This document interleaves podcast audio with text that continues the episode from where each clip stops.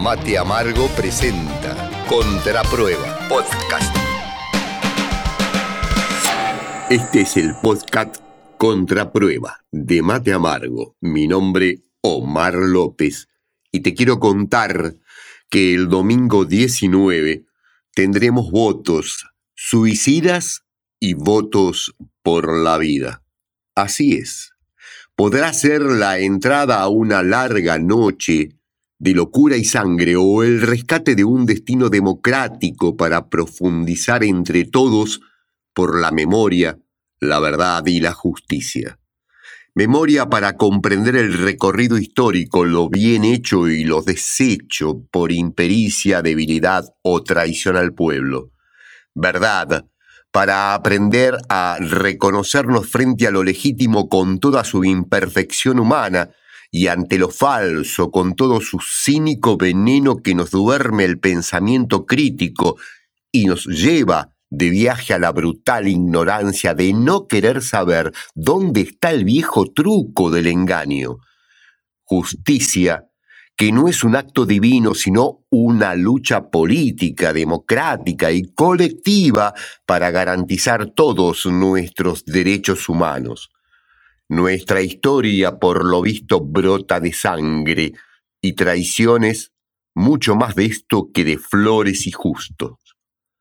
La misma derecha antipueblo que bombardeó la Casa de Gobierno y Plaza de Mayo para asesinar al presidente Perón y mutilar a niños, mujeres, empleados que transitaban aquella mañana del 16 de junio de 1955, tirando desde aviones de nuestra aeronáutica argentina 14 toneladas de bombas, más de 350 muertos y 2.000 heridos, mutilados y en agonía. Aquella derecha no soportaba un gobierno democrático popular que diera justamente derechos, distribución de la riqueza y organización política del pueblo. Es la misma casta que tiene a mi ley de servidumbre, la misma casta autora del más grande de los crímenes, del golpe armado por los empresarios con apoyo de la iglesia de entonces y los medios de comunicación al servicio del poder económico, el terrorismo de Estado iniciado el 24 de marzo del 76, que cometió crímenes de lesa humanidad, secuestró, violó, torturó con horrores nunca vistos, robo de bebés nacidos en la mesa de tortura, en los campos de concentración, subían dopados a los detenidos a los aviones, subían dopados a los torturados y los arrojaban al mar. Así fue. Robaron empresas, crearon asociaciones empresarias, como la apropiación, por ejemplo, de papel prensa, con Manieto de Clarín y La Nación y otros grupos poderosos, previo crimen del empresario Greiber y la violación y tortura de su mujer para que se diera las acciones. Saldo de todo esto, más de 30.000 desaparecidos y se sabe que son muchos más. Cada vez que el pueblo movilizó su interés en conducir el destino político, la derecha conservadora movilizó a sus mafias criminales y militares. La historia se repite otra vez con Milei y su hermana que reivindica a los genocidas del terrorismo de Estado. El domingo 19 entonces se vota volver a un pasado más sangriento. Una parte de nuestra sociedad y de la juventud acompaña tanta locura y muerte. Son los muertitos vivos de una patria conquistada por el encantamiento de una derecha que desde su nacimiento viene ocupando territorios, matando a nuestro pueblo originario, hasta este presente, la distribución de la mentira, de lo falso como verdad sobre esa operación histórica, una parte importante del movimiento político democrático fue impotente. Hay que decirlo, también mediocre y cobarde en enfrentar su crecimiento político, para poder con audacia dar batalla cultural al poder económico dominante, para crear poder para un gobierno que no sea manoseado, para que no sea violado, perseguido por los grupos económicos del privilegio, ese poder que conquistó el sentido maldito del odio de los desposeídos, cuando el gobierno democrático no pudo, no supo contener adecuadamente por todas las presiones recibidas, por las herencias, los 45 mil millones de dólares que dejó Macri con el fondo, entre tantas otras cuestiones ligadas a la profunda crisis de desocupación y de pobreza, pero hubo deficiencias para enfrentar todo eso y debilidades. No se atendió el bolsillo y la capacidad de discernir del pueblo. No se fue en auxilio inmediatamente. Este mal no es nuevo, pero lo nuevo sí, es el despabilamiento que empezó a resucitarnos a los descontentos, por ejemplo, a los enojados y a los confundidos, a los cansados, a los hambrientos a los desocupados. La pelea hoy y hasta el domingo sin duda va a seguir cuerpo a cuerpo y cada vez es más como se está viendo. Un susto al corazón y al destino colectivo sin lugar a dudas. En fin, el último debate y la distancia a favor de Sergio Massa de unidad por la patria fue sideral. Sí, sideral.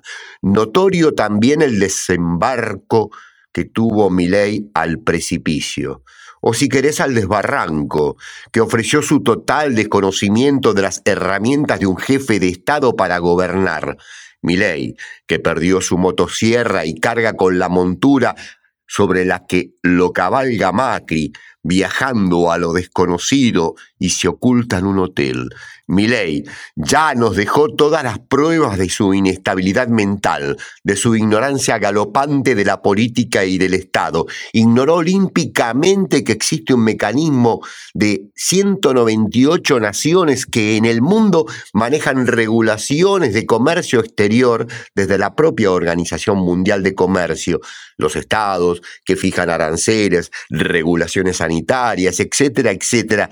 En su delirio místico, persecutorio, en su delirio patológico, el candidato, sin lugar a dudas, fue exorcizado por masa. ¿Lo va a exorcitar el votante el domingo?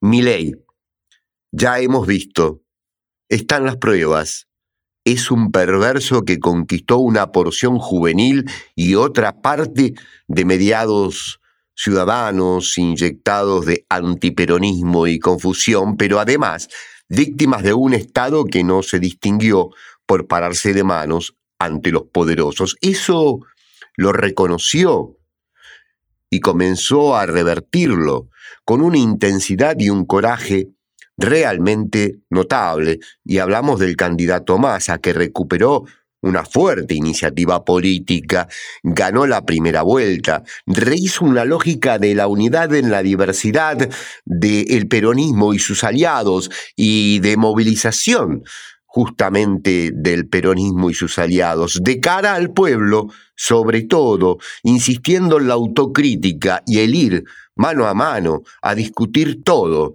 con humildad y con una fuerte escucha en el territorio. Massa es un cuadro político de Estado, con sobrada experiencia y edificando un nuevo gobierno de unidad nacional, con equilibrio y lógica, con capacidad e iniciativa. Es parte de una herramienta que viene fuerte para dar la disputa intelectual y política en esta cuestión de edificar un gobierno de unidad nacional, con política de Estado, para elevar la calidad ejecutora de la democracia. Es como, a ver, comparar a Gandhi con Hitler, si cruzamos la experiencia, digo, de las cualidades de Massa Milley. Por eso, el domingo 19, o es el día de la bestia, del anticristo o del exorcismo popular. Y la vida continuará con todos adentro, incluso los muertos vivos de mi ley, que habrá que ayudar, que habrá que discutirles, que habrá que escucharles, que habrá que apuntalarlos y crecer junto a ellos por una sociedad educada en el sentido crítico en la historia, en la comunicación democrática y en la conciencia política. Todo recién comienza.